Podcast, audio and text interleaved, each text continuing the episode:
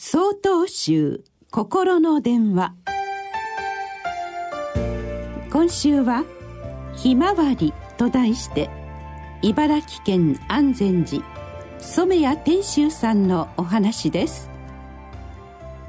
ひまわりは太陽を追いかける花そんなイメージがあります。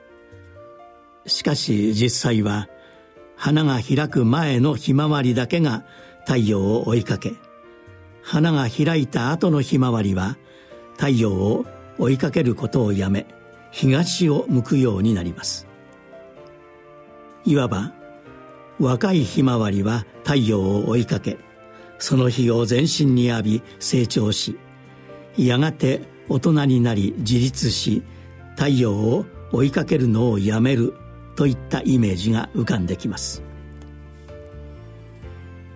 若いひまわりにとって太陽は親でしょうか？あるいは先生でしょうか？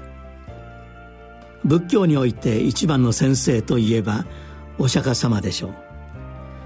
お釈迦様の弟子たちはまずお釈迦様を手本にして修行に励んだに違いありません。それはさながら太陽を追いかける若いひまわりのようです。やがて弟子たちはそれぞれに悟りを開きます。その時お釈迦様は弟子たちに「私を頼りとするな。自分自身と私の伝えた教えをよりどころとしなさい」とおっしゃるのです。お釈迦様という太陽を追いかけ続けるのをやめ自立しなさいということでしょう。若いひまわりが太陽を追いかけるのをやめ東を向く様子と重なって見えます。東とは何でしょうか？毎日太陽が新しく昇る方角です。